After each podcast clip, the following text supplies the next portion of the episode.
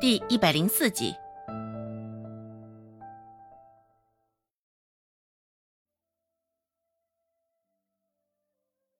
周芷到家的时候，刚到门口就看到周成身上披着那匹粉红色的布，站在炕上不停的转圈圈。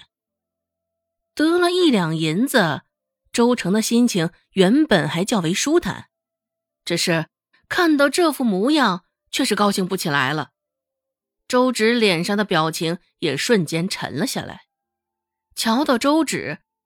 周兴有几分歉意的朝他耸了耸肩膀，没办法，刚刚他也是劝了周成多回，只是他压根儿听不得任何的劝，愣是一意孤行的把玩着周芷的布匹，说他几句，这周成还会疯狂的嘲讽周兴。周芷扶了扶额间的碎发，说道：“三妹，我这布匹不错吧？夏天到了。”我正琢磨着做几套新衣裳穿穿。周成听着，却故意没有搭理他，披着布匹，仍自欢快的转着圈圈。三妹，周芷问道，蹙了蹙眉头，见周成依旧没有搭理他的意思，周芷走上前，两只手并作用力一扯。直接将布匹扯离了周成的身体，而周成一个躲闪不及，也是被周芷的力道拽的，直接侧翻在炕上。咚的一声，有些沉闷，还好有一层薄被铺着，摔得不是很疼。只是周成被这般突如其来的状况搅和的，头脑有些发懵。缓了缓，周成这才瞪大了鼻孔道。二姐，我也不过是瞧瞧你这匹布罢了，你这也太小气了吧？周芷淡淡的瞧了他一眼，说道：“哦，是吗？既然是瞧，用眼睛就成。知道这是李正送你的，有什么了不起的？”周芷面不改色：“嗯，不错，的确没什么了不起。”没能激怒周芷。周成指着他的鼻子，愣是找不到话。二姐，大家都是姐妹，有什么好东西也不该一个人独吞呢。片刻后，周成这才舔着脸说了这么一句。听到这儿，周芷心里冷冷的扑哧笑了一声。这周成也就这点能耐，为了一匹布，上一刻还横眉冷对时。下一刻却能这般舔着拉下脸，单手掐着下巴，周芷琢磨了半刻，在周成期待的眼神下，这才点了点头，说道：“ 你说的没错，大姐，你喜欢哪个颜色？”啊！周成与周兴两人异口同声道，感到惊讶的不仅仅是周成，还有周兴。周兴也不知道这好端端的话题怎么会扯上他，开口讨要布匹的也是周成，并不是他呀。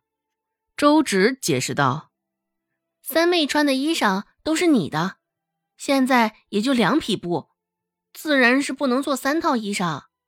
你我各做一套，三妹也能穿上。”他这话已经说的甚是明显了。周成眼里的嫉妒，他并不是看不出；而周成对他的敌意，周芷也再明白不过了。清楚周成对眼前布匹的渴望程度，只是他若是想要，那也只能穿周姓穿剩下的。人不犯我，我不犯人。人若犯我，又何必与他客气？因为布匹的事儿。被周芷气的周成三天没能好好的睡上一觉，迎面遇上周芷，周成也是下意识的扔个白眼。不过周芷也并没有太放在心上，毕竟明着的恶意并不可怕。一大早，周芷就听到院子里的孟婆子在破口大骂。只是隔着一扇门的距离，他谩骂的内容听不太清楚，只能隐隐的听到其中几个污言秽语。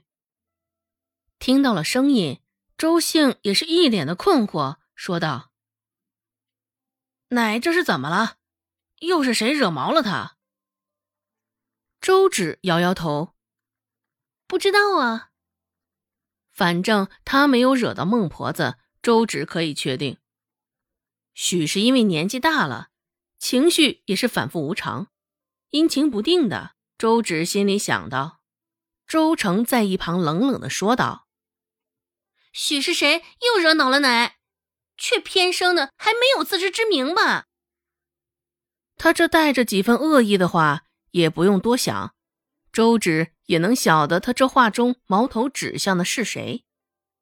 周芷嘴角扯起一丝弧度。淡淡的笑了笑，没有说话，就像是一拳打在棉花上，没能激起周芷的怒气。周成心里也挺烦躁的。此时已经穿戴整齐，只是因为置气，周成索性又重新爬回炕上，合着衣裳躺着。一抬被子，将他的脑袋也整个紧紧的包住。周兴扫了一眼炕上的周成。对着周芷点点头，使了个眼色。周芷看懂了，轻轻的打开门，与周兴一起走了出去。个贱蹄子，不在眼皮子底下，竟然还敢撒谎骗我！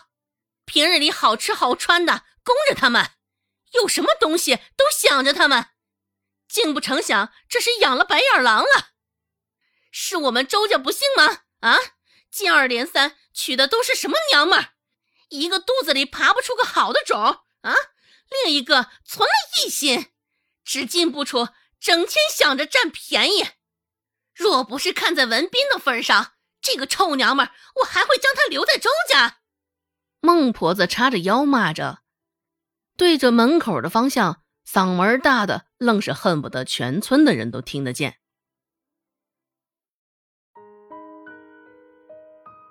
本集播讲完毕。感谢您的收听，感兴趣别忘了加个关注，我在下集等你哦。